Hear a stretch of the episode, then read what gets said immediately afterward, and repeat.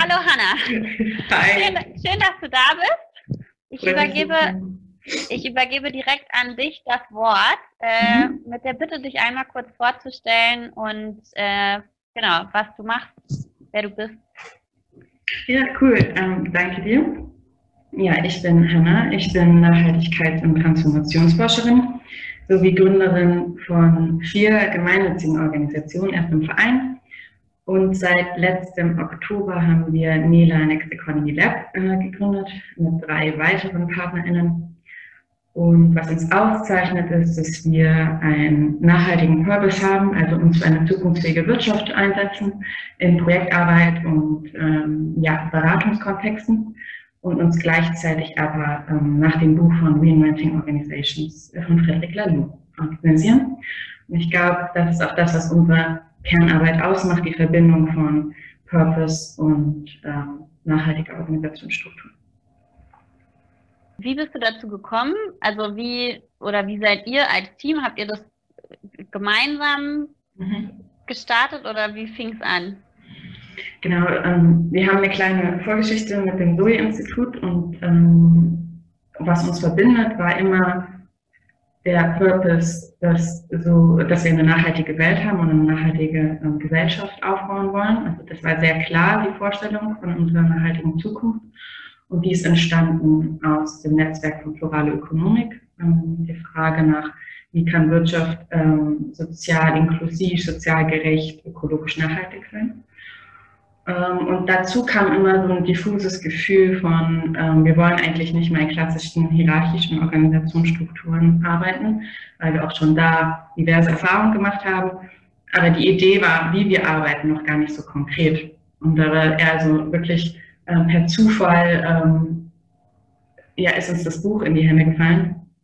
Und dann war echt dieser, das war eher so ein Initiationsmoment und dachten, okay, wir setzen genau das um, was im Buch steht und mussten leidliche Erfahrungen machen, dass das nicht immer funktioniert.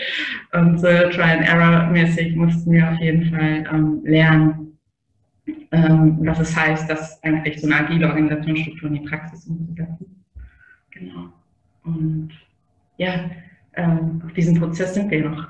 Ich glaube, der ist auch nie abgeschlossen. Ja, das denke ich auch. okay, also ähm, ihr habt dann das Buch gelesen und gesagt, wir machen das auch. ja, das klingt immer so abgedroschen, aber das stimmt auf jeden Fall. Ähm, wie, wie seid ihr dann rangegangen? Habt ihr euch irgendwie ja. alle zusammen irgendwie einen Workshop eingestellt und gesagt, cool, wie machen wir das jetzt? genau, nein, also das, die Erfahrung, die wir alle gemacht haben, dass wir alle aus dem Ehrenamt und Vereinskontexten äh, kommen und da war immer schon diese Vorahnung und dieses okay, wie organisieren wir uns? Und da war es sehr basisdemokratisch und dann setzt sich zusammen in Vereinssitzung und entscheidet und diskutiert fünf Stunden lang. Mhm. Und das haben wir auch zu Anfang, äh, zu Anfang versucht. Ähm, mhm. und da kann ich jedem erzählen, dass das nicht gut und nicht effizient ist, wenn man irgendwann mal äh, Geld davon mit verdienen äh, möchte. Ja. Und ja, du kannst es bestimmt auch nachvollziehen. Ja. Und es braucht einfach eine Struktur. Mhm. Und das Buch gibt auf jeden Fall eine Struktur vor, eher auf einer makro, makrostrukturellen Ebene als auf einer internen Ebene. Und ähm, wir uns einfach peu à peu, ja, wie du schon auch erwähnt hast, äh, in Workshop-Sessions, in Strategie-Sessions, ähm, ja, daran getastet haben, was es braucht. Und mhm. ich glaube, oder ich bin der Überzeugung, was uns wirklich Struktur gegeben hat, ist erstens eine Formalisierung unserer Organisationsprinzipien, was auch ein mhm. längerfristiger äh, Prozess war, aber zu sagen, okay, das ist es auch mal für länger. Natürlich ist das flexibel anpassbar und wird evaluiert nach einem Jahr oder nach jedem Jahr, aber die sagen, okay, das, so organisieren wir uns, so entscheiden wir, so beraten wir, so gehen wir Prozesse an. Und das detailliert aufgezeichnet auch noch in Codes. Also die Frage, ähm, das sind so kleine Anleitungen für jegliche Governance- und Verwaltungsaufgaben bis Projektaufgaben und das einfach zu formalisieren, hat uns eine sehr, sehr gute Struktur gegeben. Und ähm, ja, begleitet uns bis heute. Okay, und wie, also wie kann ich es mir ganz konkret vorstellen, vielleicht auch für jemanden, der das Buch jetzt nicht gelesen hat oder so im Detail im Kopf hat, ähm, womit, womit startet man dann ganz konkret? Mhm. Voll. Ähm, konkret haben wir, sind wir gestartet mit ähm, einem Purpose, also mit der Formulierung, was ist unser Purpose und das ist für uns gerade eine enkeltaugliche, soziale, ökologische und zukunftsfähige Wirtschaft. Und wichtig ist, dass dieser Purpose für alle teilbar ist. Also das ist ja eine sehr allgemeine Be ähm, Beschreibung unseres Purpose, aber dass, die, dass das unser Grundsatz ist, wonach wir streben. Und dann teilt sich das auf in eine Kernkompetenz, also die Frage, okay, wie wollen wir äh, miteinander arbeiten und was wollen wir den anderen geben? Also die Frage, das ist für uns, ähm, wir wollen uns Freiräume geben, ähm, in denen Menschen Verantwortung erlernen und Entscheidungen eigenverantwortlich treffen können, ähm, so dass wir ähm, unseren Purpose erreichen können. Und das sind halt immer noch nach den Jahren jetzt auch diese ja, ja, Kernelemente, die, wir, äh, die unsere Arbeit prägen. Also eine sehr große Selbstorganisation und Eigenverantwortlichkeit gepaart mit der Frage, ähm, wie eine nachhaltige Welt aussehen soll. Und dann, also habt ihr einfach, also starten mit dem Purpose, dann die Kernkompetenz und dann, also von, dann ist es einfach Try and Error oder wie kann man sich das vorstellen, wie es dann weitergeht? Genau, ja, es ist Try and Error. Nein, ähm, natürlich ist es immer, man steht immer vor neuen Herausforderungen. Also die Frage war dann, okay, wie wollen wir eigentlich den Purpose erreichen? Und das ist für uns Projektarbeit. Und ähm, dann schreibt man Projektanträge. Und dann, wie schreibt man Projektanträge? Und es ist einfach so, peu à peu kommen immer neue Fragen im Zuge dessen, wie wir, also was wir arbeiten und wie wir das umsetzen wollen und wie wir die arbeiten wollen. Mhm. Und ähm, dann spielt natürlich rein, okay, wie sind die Menschen, wie sind die sozialen Dynamiken, sozialen Beziehungen, wie kennen sich die Leute schon gut und was muss man persönlich erreichen. Und ähm, das stellt einen halt immer vor neuen Herausforderungen, die man dann versucht, ähm, ja, agil zu beantworten. Mhm. Genau. Das klingt für mich einerseits danach, dass man ja sehr selbstreflektiert auch sein muss, also es ist erforderlich einfach und gleichzeitig dann auch die Kombination mit einer festen oder einem festen Meeting-Rhythmus im Sinne von, also schön, wenn sich jeder Gedanken macht oder einem dann auffällt, irgendwie läuft der Prozess nicht, aber wenn man dann irgendwie nicht so formalisiert so eine Meetingstruktur hat, wo man sagt, wir treffen uns jeden Freitag oder sowas und besprechen hier unsere Prozesse, dann versandet sowas doch auch, oder? Absolut. Also ich glaube, das A und O auch jetzt hier in Zeit von Homeoffice ist, dass man regelmäßige Team-Meetings hat. Und gerade ist unser Rhythmus, der sich auch nochmal angepasst hat. Also ähm, im Start war das auch wöchentlich, aber jetzt es ähm, alle zwei Wochen haben wir ein äh, vierstündiges Teamtreffen, wo wir strategische Entscheidungen treffen und reflektieren, was gerade ansteht und wo wir stehen. Und jede Woche haben wir einen Joe Fix äh, von einer halben Stunde, wo es einfach da geht, darum geht, ja, die persönlichen Verbindungen ähm, aufzubauen und ähm, kurze Sachen zu klären. Und nichtsdestotrotz kommunizieren oder haben wir vor allem in der Anfangszeit unfassbar viel kommuniziert, auch online. Also viel mit ähm, ja, Google Docs oder Etherpad oder wie auch immer ähm, kommuniziert und Ideen aufgeschrieben, die sich dann organisch entwickelt haben. Ich glaube, das macht es auch aus. Also, dass äh, man inspiriert wird von außen und die Möglichkeit hat, das sofort irgendwie einfließen zu lassen und mhm. zu überlegen, okay, wie setzt man das jetzt eigentlich um?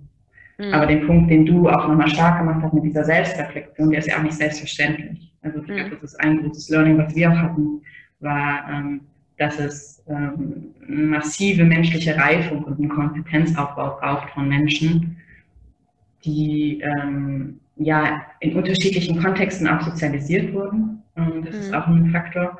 Und ähm, die einfach unterschiedliche Wissensstände und Persönlichkeitsstände haben und dass man gemeinsam wächst. Und wenn man überlegt, dass man eine agile Organisationsstruktur hat und die ja sehr viel Sicherheit nimmt im ersten Moment. Also wenn man sich eine hierarchische Struktur vorstellt, dann hat jeder seinen einzelnen Platz oder jede. Und jeder hat eine bestimmte Aufgabe, das ist festgelegt. Und diese Sicherheit nimmt man ja in einer agilen Organisationsstruktur. Und da, damit kommen Menschen nicht unbedingt sofort klar mit. Und ich mhm. glaube, das muss man lernen. Und äh, natürlich hilft, dass wir ähm, studiert haben und Hausarbeiten und uns selbst schon organisieren mussten. Da auf jeden Fall ähm, hilft das, aber ähm, es braucht halt wirklich die Fra persönliche Weiterentwicklung der Menschen, um so eine Organisation weitertragen zu können. Mhm. Ist das was, was ihr mh, mm, sozusagen irgendwie in die Organisation einbindet, dass man das fördert oder ist da einfach jeder auf sich selbst gestellt und sozusagen muss es aus sich heraus merken, dass ich da irgendwie noch an mir arbeiten muss? Nee, absolut. Also wir haben ähm, eine Rolle Teamkoordination und Persönlichkeitskoordination, unsere Governance-Rolle. Und ähm, die ist genau dafür da, um diese Teamdynamiken und Persönlichkeitsentwicklungen ähm, ja, auf dem Schirm zu haben und ähm, zu pushen und ähm, Feedback-Prozesse einzuleiten mhm. und ähm, ja, in, ja, uns gemeinsam und persönlich weiterentwickeln zu können. Mhm. Ich stelle mir das richtig spannend vor, ähm, wenn, wenn man bei euch arbeitet kommt dann irgendwann diese Rolle auf einen zu und sagt, ey Lea, du, ich habe hier ein paar Defizite bei dir entdeckt. Lies mal das Buch durch oder mach mal einen Kurs. mach mal eine Fortbildung im Protokoll ja. Nein, überhaupt nicht. Ähm, ja, obwohl, kann auch passieren. Vielleicht. Okay. so, wenn ich jetzt drüber nachdenke, nein. Ähm, wir haben äh, Feedback-Mechanismen ähm, etabliert. Ähm, und es gibt einmal im Jahr natürlich eine große Selbst- und ähm, Eigenreflexion und Teamreflexion, ähm, wo wir uns ein Jahresfeedback geben, ein konstruktives, vor allem ähm, nach gewaltfreier Kommunikation. Und das bietet halt immer die Grundlage, Gesprächsgrundlage und für das kommende Jahr, wo ich mich hin entwickeln will. Gleichzeitig haben wir klassische Kompetenzprofile, wo wir halt ähm, evaluieren, wo stehen wir gerade in unseren methodischen, inhaltlichen äh, Wissensständen und Kompetenzen und wo wollen wir in drei Jahren hin. Und das ist einfach eine persönliche Selbstreflexion, die wir alle gemeinsam machen ähm, wo auch die Fremdwahrnehmung eine Rolle spielt, also wo auch nochmal das Team rausschaut und guckt, hey, wo sind wir dich eigentlich gerade und wo sind da Synergien zwischen den einzelnen Teammitgliedern. Ähm, genau, also das ist schon sehr formalisiert. Und natürlich braucht es trotzdem den Drive des Einzelnen und den, das Wollen des Einzelnen, ähm, so, so eine Organisationsstruktur an Laufen zu halten und zu bringen und sich weiterzuentwickeln. Mhm. Ich, stell, ich hatte gerade zwei Gedanken beim Zuhören. Das eine war, ich stelle es mir einerseits ganz anstrengend vor oder kann mir vorstellen, dass es anstrengend wird, wenn man sich immer weiterentwickeln muss, sozusagen. Also, Aber warum glaubst du, dass man sich immer weiterentwickelt? Also wenn man sozusagen diese Sessions dann hat und das Reflektieren und die Kompetenzprofile, dann ist, kommt es mir so vor, als wenn man ja auch nicht stillstehen darf sozusagen. Mhm. also sozusagen ein inneres Zurücklehnen und auf die Couch setzen ist dann nicht. Sich durchatmen, meinst du? Mm, ja, so faul sein irgendwie einfach. faul in der Persönlichkeit. Das ja. ist doch mal ein gutes Motto. Ja. Ähm, ähm, ja, also was auch diese, also was der Vorteil dieser Sessions ist, was Menschen viel zu wenig machen, also in unserer Organisation ist, ähm, vor allem weil wir auch drei Frauen sind und ein Mann, ist das Thema Understatement sehr groß geschrieben. Also sich gar nicht so in den Vordergrund zu stellen und zu gucken und sich abzufeiern und sagen, hey, ähm, das habe ich richtig gut gemacht und das haben wir richtig gut gemacht und ähm, mit Überzeugung in die Öffentlichkeit zu treten ähm, für das, was wir einstehen. Mhm. Und ich glaube, dafür sind diese Sessions eine wunderbare Gelegenheit zu sehen, hey, das ist ziemlich beeindruckend, was wir hier auf die Beine gestellt haben mhm. und wo ich mich hin entwickelt habe. Also, und, ja. ich wollte dich nicht unterbrechen. Voll, gerne. Es ist dann auch einfach so ein, ähm, bei Friederike und mir ist es immer das Erfolgsboard, mhm. wo man dann einfach irgendwie seine Erfolge nochmal so sichtbar mit einem Post-it an die Wand äh, heftet sozusagen und dann auch einfach mal sehen kann, ey, wie cool, was wir alles auf die Beine gestellt haben. Voll. Also diese Kompetenzprofile ähm, sind auf ähm, positive Angelegenheiten und Punkte ausgerichtet. Das Jahresfeedback bedeutet auch, ähm, sich kritisch, also kritisch mit sich selbst und mit dem Team zu sein. Aber die Kompetenzprofile heben besonders hervor, was wir gut können. Und das ist vergleichbar mit so einem Wort. Und, ähm, ja. Gleichzeitig bedeutet ja Visualisieren auch nicht Action direkt für uns. Mhm. Also es ist einfach gut, dass es da ist. Mhm. Und das schafft Sicherheit und das schafft einen Referenzpunkt für Debatten, Diskussionen und eventuell auch Konflikte. Mhm. Und ähm, den Drang, den du gerade beschrieben hast, mit dem man muss nicht stillstehen, ähm, finde ich ziemlich spannend, aber ähm, kann ich gar nicht so nachvollziehen, weil, wie gesagt, visualisieren gar nicht unbedingt bedeutet, dass man jetzt handeln muss. Mhm. Und für mich ist Weiterentwicklung nicht per se immer was Stressiges, sondern ähm, er hat auch sehr viel mit Potenzialentfaltung zu tun und mhm. zu schauen, wo das Potenzial eigentlich bei mir liegt und wo ich mich hinentwickle, obwohl ich das vielleicht gar nicht gedacht habe. Das ja. für mich einfach ähm, gut und habe ich in meiner Sozialisation in der Schule das beispielsweise nicht so und weiß ich deswegen ja. besonders zu schätzen. Ja. Ja, und ich dachte mir auch gerade, um meine Frage auch noch selber zu beantworten.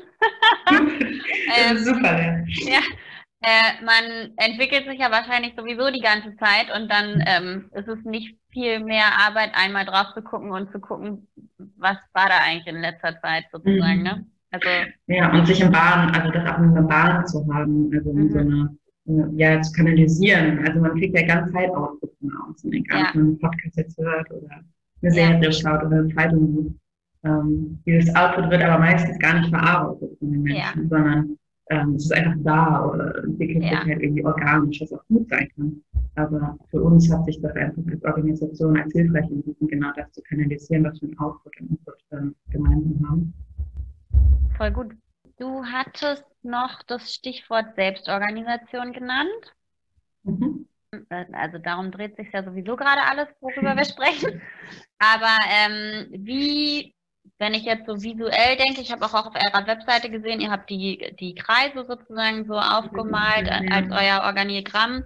Ähm, wie, wie seid ihr da rangegangen oder gestartet, das da die einzelnen Rollen entstanden sind oder auch diese formale Struktur letztendlich aufgebaut wurde. Mhm. In Verbindung mit, was ich sehr spannend finde, dass ihr so ein kleines Team seid.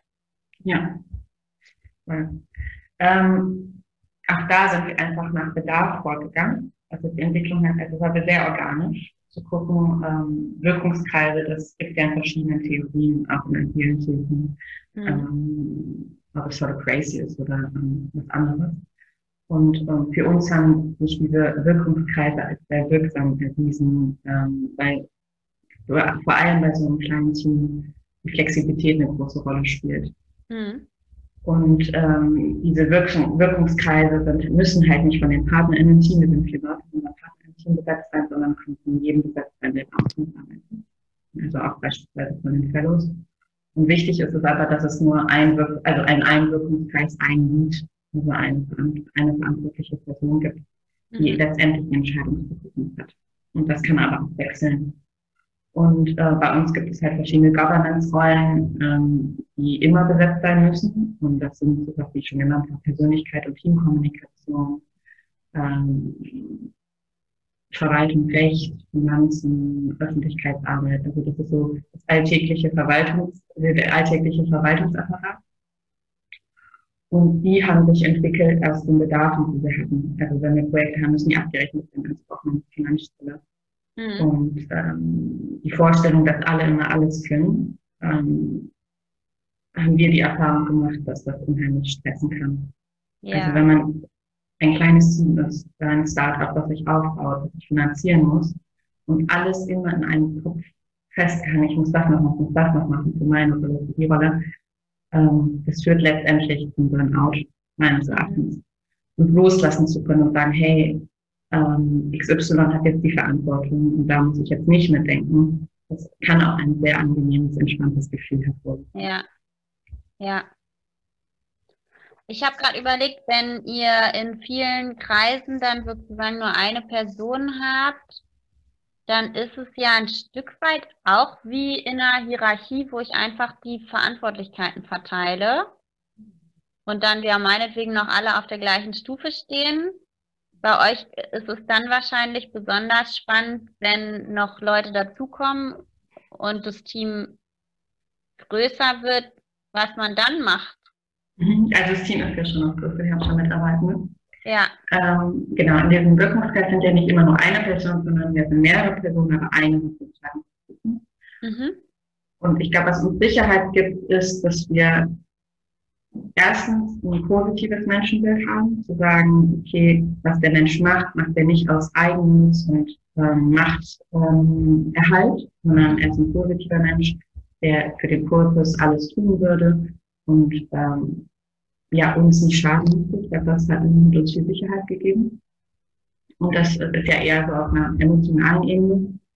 Und auf einer organisationsstrukturellen Ebene, ähm, ja, der Mensch hat sozusagen die Entscheidungsbefugnis, die Führung inne in diesem Wirkungskreis, aber vor allem die PartnerInnen haben immer die Möglichkeit, ähm, die Entscheidung, die der Mensch in den Wirkungskreis getroffen hat, ähm, als eine strategische zu deklarieren.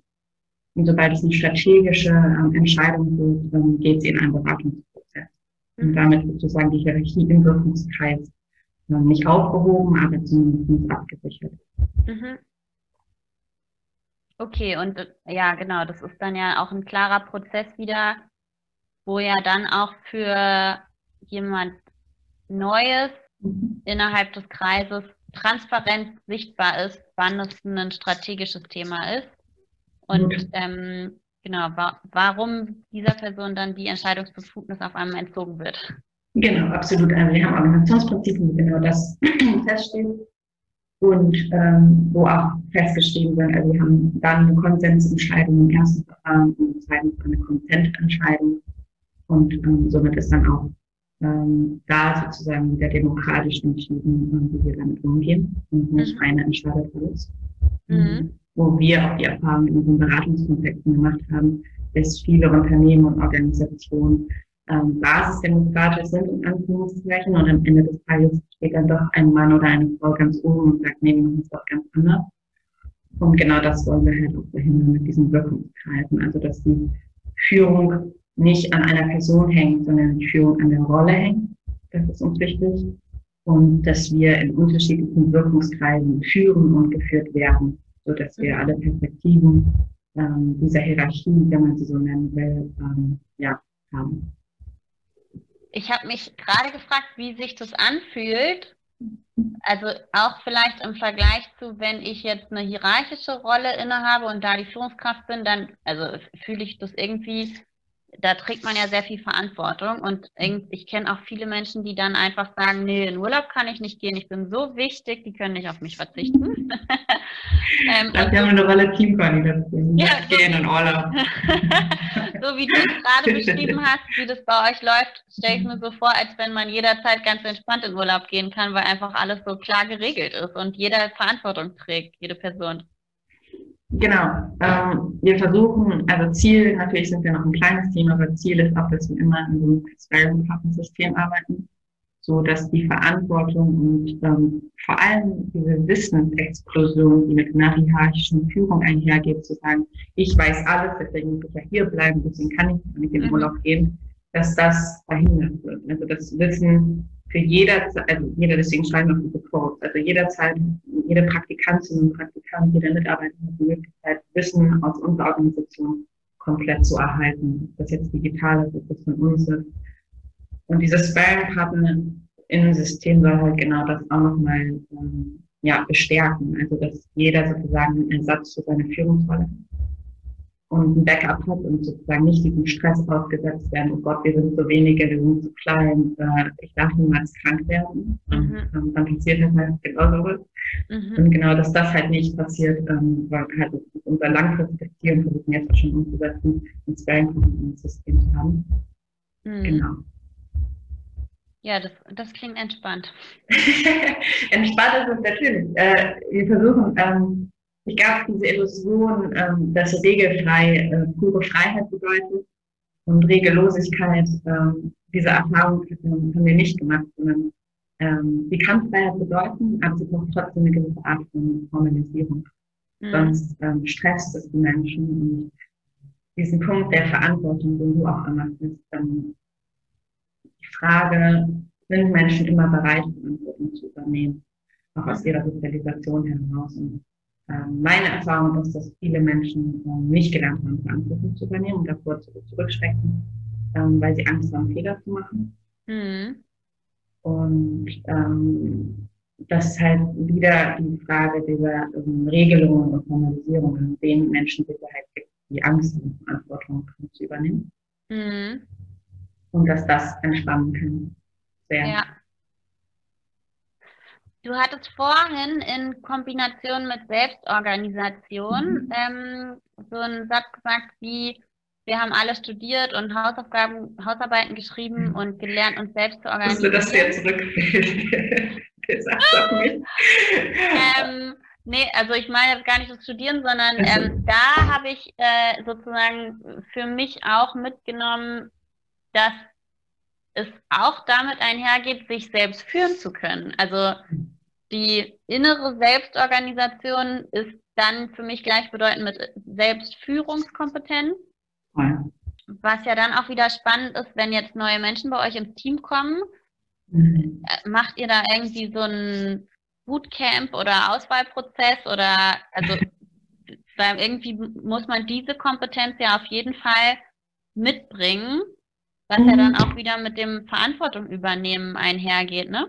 Absolut ich teile, dass man das haben muss, aber ich teile nicht, dass man es nicht lernen kann oder dass man es hier nicht lernen kann. Also unser Anspruch ist nicht, exklusiv nur die Menschen zu nehmen, die sich schon perfekt selbst organisieren können, mhm. weil ich bin der Überzeugung, dass es die wenigsten können mhm. ähm, und dass das ein Lernprozess ist, den man gemeinsam geht, wenn jemand neu anfängt. Und da gibt es, ob das ein To-Do-Ist-Management ist, ob das ähm, wir haben ein Projektmanagement-Tool. Da haben wir verschiedene Möglichkeiten, wie wir Menschen auf diesen Weg begleiten können. Und ich glaube, oder ich bin der Überzeugung, also ich habe nicht in der Schule gelernt, mich selbst zu organisieren und auch nicht im Studium. Du schüttelst auch gerade den Kopf. Ja, habe ich auch nicht gelernt. und ich bin der Überzeugung, dass das auch ein Prozess ist, den man, der einen so viel weiterbringt. Und mhm. das ja, dass das auch ein Eignungsprozess ist und dass man hineinwachsen kann. Und natürlich ist das nicht immer alles zeiteffizient am Anfang, aber am Ende des Tages, wenn man sein System gefunden hat, wie man sich selbst organisiert, ist das super. ob das jetzt eine Excel-Tabelle ist mit Aufgaben oder halt eine App, ähm, die priorisiert äh, nach dem Eisenhower-Prinzip oder dem Eisenhower-Matrix. Mhm. Ähm, das ist dann demjenigen oder derjenigen selbst überlassen. Mhm. Und ist das dann ein Thema, wo eure äh, Teamkoordination eine Red Flag setzt und sagt, ey, ich bemerke oder ich habe beobachtet, dass da noch äh, Potenzial im Bereich Selbstführung liegt? Absolut. Also okay. ähm, wir haben auch dieses Jahr angefangen, unsere Zeit zu tracken ähm, einfach gar nicht mal, um das mit anderen zu teilen oder mit den anderen, sondern einfach, um mal selbst zu erfahren, wie lange dauert es wirklich, einen Projektantrag zu schreiben oder eine Beratung durchzuführen. Mhm. Und, und das verdeutlicht dir sehr gut, sehr, sehr selbst, wo du ähm, Potenzial hast, äh, besser zu arbeiten und ähm, sich noch besser zu organisieren. Und was uns sehr was wir immer den Menschen, die auch bei uns neu anfangen, mitgeben, ist diesen Fokus teilen. Also weg von Multitasking hin zu ähm, gezielten Zeitblöcken, in denen du konzentriert arbeiten kannst, wo du alle Notifications im Telefon und was noch nicht alles ausschaltest. Was in Zeiten von Homeoffice und Kind selbst, was ja manchmal schwierig ist. Mhm. Aber konzentriert eine halbe Stunde bis zu drei Stunden, sagen wir, im Durchschnitt zu arbeiten, ist einfach so viel effektiver als ständig alles gleichzeitig machen zu wollen. Hm. Kenne ich. ja, es ist, es ist spannend, weil natürlich, also das, dahin entwickeln wir uns mehr. Ne? Also früher war ja Multitasking der Shit und jetzt muss halt wirklich Fokus teilen und Fokuszeiten einführen. Und auch, ich glaube, das Schwierigste auch für mich persönlich ist, damit streng zu bleiben. Also an dem einen Tag jetzt wirklich nur Organisationsberatung zu machen. Nicht das Projekt, wo ich gerade eine Idee noch zu habe. Die wird zwar aufgeschrieben, aber die wird halt nicht weitergedacht. Und ja. man möchte das vielleicht sogar, ne? Also die persönliche Motivation ist vielleicht sogar da, aber zu sagen, hey, ähm, das macht erstmal keinen Sinn. Und, ähm, das ist nicht effektiv. Und die Sache auch am Ende des Tages dann wirklich aufzuhören nach diesem Zeitlimit, Zeitlimit, das man gesetzt hat, fand ich am Anfang auch ein Lernprozess, absolut. So, mhm. und ähm, es zeigt aber dennoch, dass es noch wirklich ähm, effizienter, effektiver und stressreduzierter ist, so zu arbeiten. Mhm. Eine Frage habe ich noch. Und zwar, ähm, wenn jetzt ihr jemand Neues sucht oder jemand Neues anfängt, also sozusagen einfach ein Neuzugang. Das eine wäre sozusagen in eurem Auswahlprozess, wer jetzt bei euch neu anfängt, ob es da irgendwelche Kriterien gibt, bei denen ihr sagt, das ist super wichtig, um selbst in der Selbstorganisation mitwirken zu können, also neben eurem Purpose Und ähm, das andere, wenn die Person dann anfängt, wie schnell versteht die euer System sozusagen? Ja, voll gut. Ähm, ist eine gute Frage. Was uns wichtig ist, neben unseren Purpose, den er teilen oder diesen teilen, ist auf jeden Fall Communication und Kommunikation, ähm, die Bereitschaft dazu, sich ähm, der Kommunikation zu stellen und der Kommunikationsarbeit zu stellen und ähm, Offenheit mitzubringen, auch ähm, in Situationen zu gehen, die einem vielleicht nicht behagen. Also ähm, wir haben immer mehr die Erfahrung gemacht, dass wir in einer konfliktscheuen Welt aufwachsen und dass Konflikte vermieden werden und Konfrontationen vermieden werden. Und äh, die aber, natürlich ist es schön, in einer konfliktfreien Welt oder in einem konfliktfreien Arbeitskontext ähm, zu wirken, aber es ist nicht möglich und es ist auch produktiv manchmal kann es sein, Konflikte zu haben, beziehungsweise ja, für den Lernprozess gut. Und ähm, diese Offenheit ist uns elementar wichtig. Und ähm, ich glaube, das ist das entscheidende Kriterium, zu gucken, ähm, float das in der Kommunikation. Und die ganzen Skills bezüglich Selbstorganisation, ähm, wie gesagt, was ich schon gesagt habe, ist, dass man das lernen kann. Und mhm. ähm, da auch wieder, wenn man die Offenheit hat, es zu lernen, dann hat man sich überhaupt keine Probleme.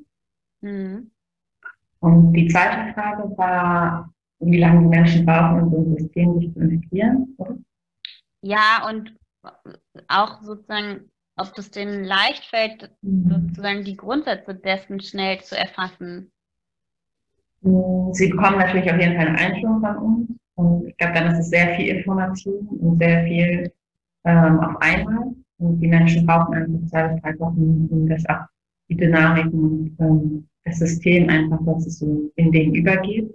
Mhm. Und ähm, ja, ich glaube auch insbesondere äh, bei Mitarbeitern und Praktikanten ist ja immer die Frage, frage ich mich mal schnell zwischendurch meinen äh, äh, ja, äh, Bezugsperson und gucke ich nicht erstmal selbst nach. Also diesen, diesen Klick zu machen, hey, eigentlich ist ja alles in der Cloud, die wir haben, festgeschrieben, ich muss nur danach suchen und nicht direkt fragen, es ist einfach so viel zu kommunizieren. Am Anfang fällt den meisten Menschen ähm, ein bisschen schwierig, aber ich glaube, nach zwei, drei Wochen geht das auch inzwischen gut über.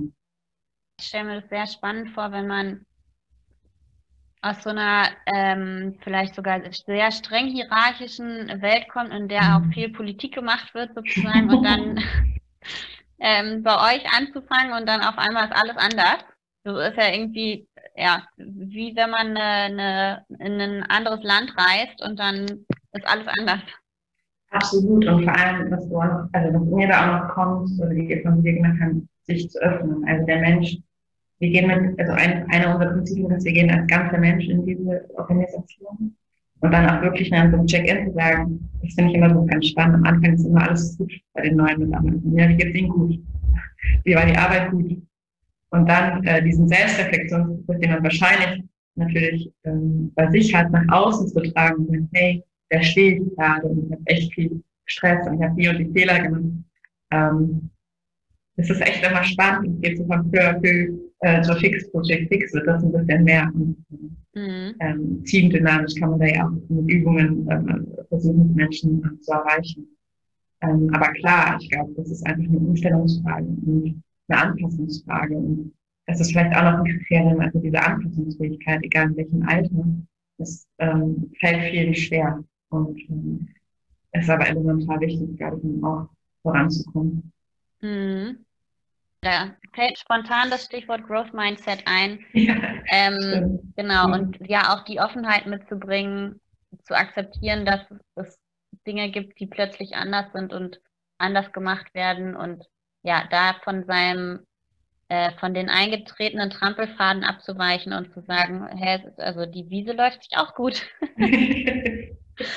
genau, aber andersrum geht das auch. Also die, also uns auch nochmal, ich finde es immer spannend, wenn solche Menschen noch in unsere Organisation kommen und uns auch nochmal Input geben und von unserem Weg halt auch, also wir haben ja auch einen Trampelplan. Es ist ja jetzt nicht ja. so, dass wir immer nur Wiese haben und alles Neues, sondern dass wir auch festgefahren sind. Und, ähm, mhm. Deswegen finden wir auch PraktikantInnen so spannend, weil die noch ganz neu und unbedarft sind und ganz andere vergleiche es immer mit Kindern, ganz andere ähm, ja, Strukturen in ihrem Gehirn noch haben, ganz anders out of the box denken. Mhm. Ähm, natürlich denken wir auch out of the box, aber trotzdem haben wir schon einen Background, also einen Organisationsbackground, der ähm, dann schon an, also während wir eine Idee haben, geht dann, läuft schon das Rädchen weiter, aber man muss das und das und das und das und das. Und dann schreckt man vielleicht davor zurück. Und Menschen, die halt neu in so eine Organisation kommen, die haben diesen, diesen Kick dann wieder, ja, das kann ja trotzdem machen, ich mach das jetzt einfach mal. Mhm. Und ähm, deswegen finden wir halt diese ähm, flexible Teamdynamik, die wir haben, auch mit unseren Fellows, wo Leute halt immer neu hinzukommen, neue Wissensinputs geben, ähm, super spannend. Ja, da kommt dann ja auch wieder das Stichwort Diversität mit rein, was du anfangs mhm. schon erwähnt hattest. Ähm, je mehr Perspektiven hinzukommen, desto besser kann man sich weiterentwickeln und ja, neue Sachen entdecken, die wieder einen anderen Twist mit reingeben. Absolut, absolut. Ähm, wobei auch das eine Herausforderung ist. Also ich lüge nicht, wenn wir sagen, wir sind alle weiß. Also das ist ja natürlich ein ähm, klassisches privilegiert, also privilegiert sein. Und natürlich wünschten wir uns ein viel mehr diverses Feld. Und ich glaube, wir sind da mit drei Frauen in der Führungsposition schon auch im Startup-Kontext immer noch, äh, also ihr kennt das ja auch selbst, die beiden, äh, ja. sind wir immer noch ein Einhorn sozusagen. Mhm. Also das ist auch noch selten und äh, wir tragen das gerne nach außen. Aber nichtsdestotrotz sind wir alle studiert und sind alle weiß und ähm, hätten aber gerne Diversität da ist auch noch eine Herausforderung, die wir in den nächsten Jahren irgendwie ja. kann man einfach nicht so unter den Tisch kämpfen. Ja. So, jetzt kommen wir zu der Frage, die wir schon besprochen hatten, die am Ende kommt. Eure Learnings, was ähm, sind sozusagen die besten Tipps und Tricks, wo du sagen würdest, das kann ich, möchte ich anderen Unternehmen äh, mit auf den Weg geben, die Fehler müssen sie entweder selber auch machen und die werden kommen oder die Fehler lassen sich vermeiden. ähm, ja, voll gut, dass du das ähm, ansprichst.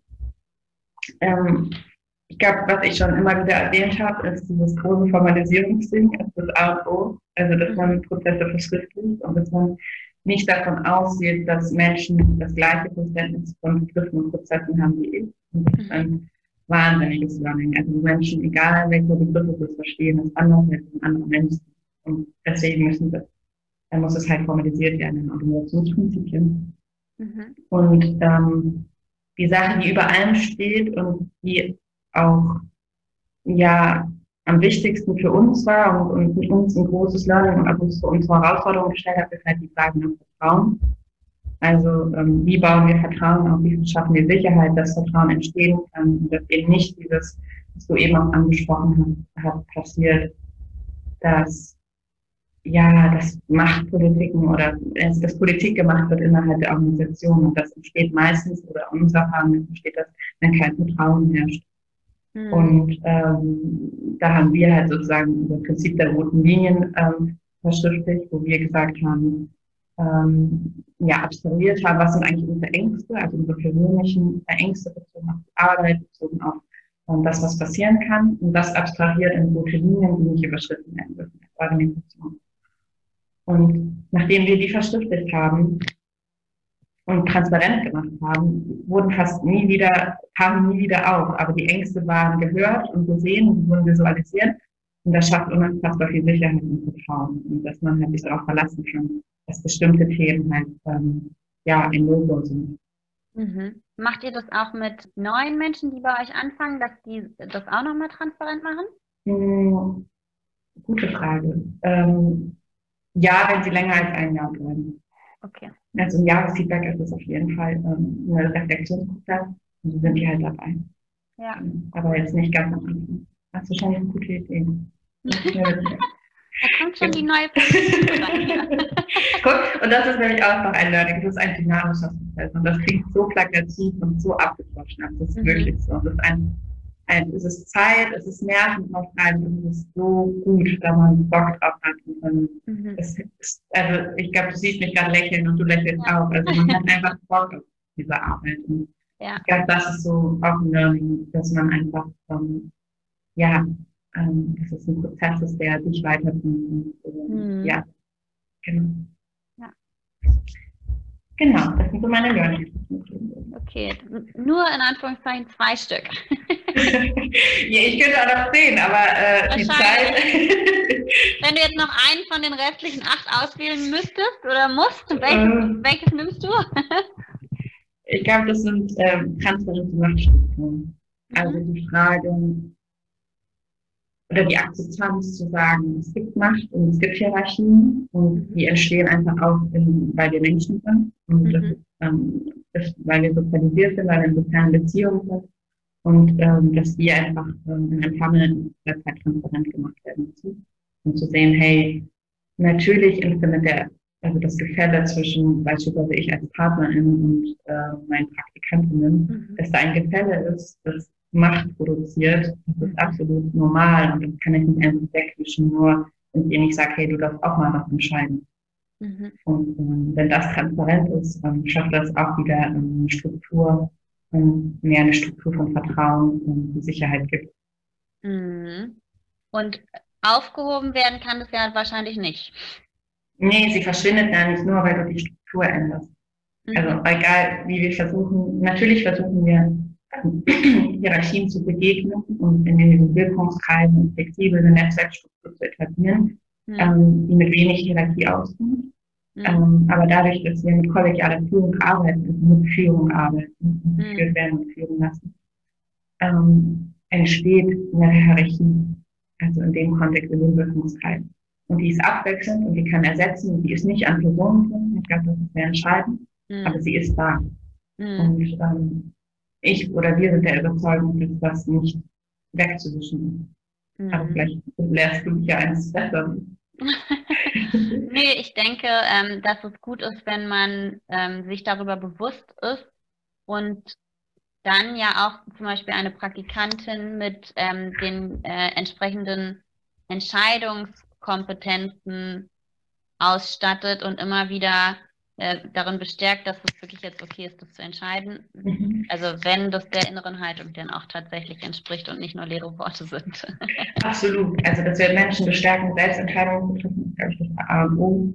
Ja. Und ja, das schafft auch, ja, natürlich, das schafft auch, ähm, ja, Entgegenwirken von Hierarchie, absolut, hast du recht.